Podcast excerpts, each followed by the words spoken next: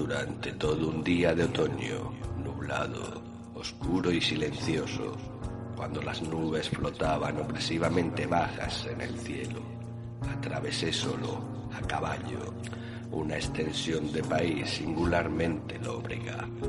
Y al final, mientras se ponían las sombras de la noche, tuve la melancólica casa User ante mi vista. No sé cómo fue, pero la primera vez que vi el edificio, una sensación de insoportable melancolía llenó mi espíritu. Digo insoportable porque el sentimiento no lo aliviaba, ninguna emoción semiplacentera, por lo poética, con las que la mente recibe normalmente las más duras imágenes de lo desolado o lo terrible. Contemplé la escena que tenía ante mí, la casa y el sencillo paraje de aquel terreno, las paredes inhóspitas, las ventanas como ojos vacíos, unas pocas filas de juncos y los pocos troncos blancos, de árboles deteriorados con una absoluta depresión del alma, que no puedo comparar con ninguna sensación terrenal más que con el despertar de un fumador de opio. La amarga vuelta al día a día, la horrenda retirada del velo. Había una frialdad, una tristeza y una angustia de corazón, una tristeza mental irremediablemente que ninguna incitación a la imaginación podía distorsionar hacia cualquier forma de lo sublime. ¿Qué fue? Me paré a pensar.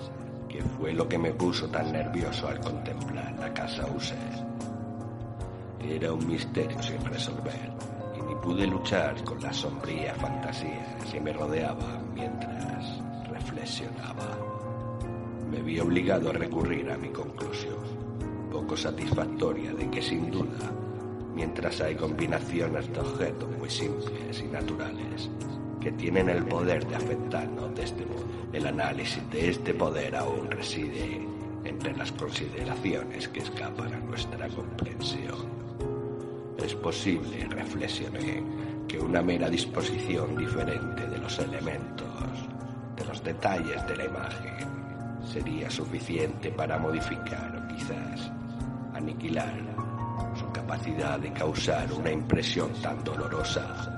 Y actuando conforme a esta idea, tomé las riendas de mi caballo hacia una escarpada orilla de un lago negro y espeluznante, cuyo brillo sereno se extendía por toda la vivienda y miré hacia abajo con un estremecimiento, incluso más sobrecogedor que antes, hacia las imágenes remodeladas e invertidas de los juncos grises y de los troncos de los árboles espectrales y de las ventanas como ojos vacíos. No obstante, en esta mansión de melancolía me propuse permanecer durante semanas.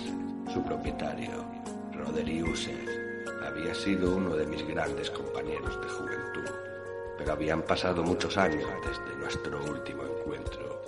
Me llegó hace poco, sin embargo, a una zona alejada del país una carta suya, que por su tono tan insistente no admitía ninguna otra respuesta que no fuese mi propia presencia. La escritura daba muestras de agitación nerviosa. El autor hablaba de una enfermedad física aguda, de un desorden mental que lo oprimía y de un deseo ferviente por verme como su mejor y de hecho único amigo íntimo, con la intención de que la alegría de mi compañía proporcionase algún alivio a su enfermedad.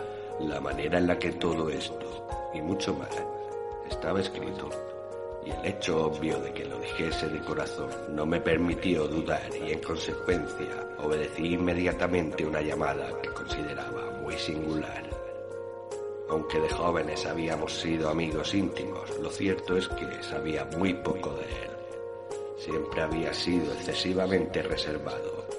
Era consciente, sin embargo, de que su antiquísima familia era conocida desde tiempos inmemoriales por una peculiar sensibilidad de temperamento mostrada a lo largo de los años en numerosas y exquisitas obras de arte y manifestada recientemente en repetidas obras de caridad, así como en una devoción apasionada de la ciencia musical, más por sus dificultades que por su belleza ortodoxa y reconocible.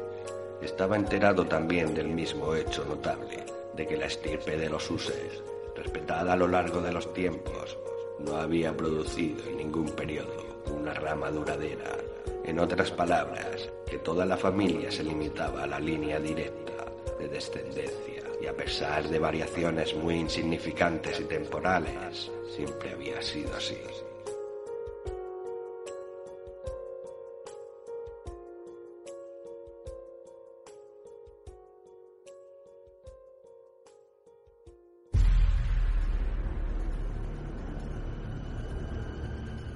Era esta deficiencia, consideré, mientras recorría en mis pensamientos la perfecta armonía de la mansión, con el carácter de sus habitantes, y mientras especulaba sobre la posible influencia que aquella, durante el largo paso de los siglos, podía haber ejercido sobre ellos, era... ¿Te está gustando este episodio? Hazte fan desde el botón apoyar del podcast de Nivos. Elige tu aportación y podrás escuchar este y el resto de sus episodios extra. Además, ayudarás a su productor a seguir creando contenido con la misma pasión y dedicación.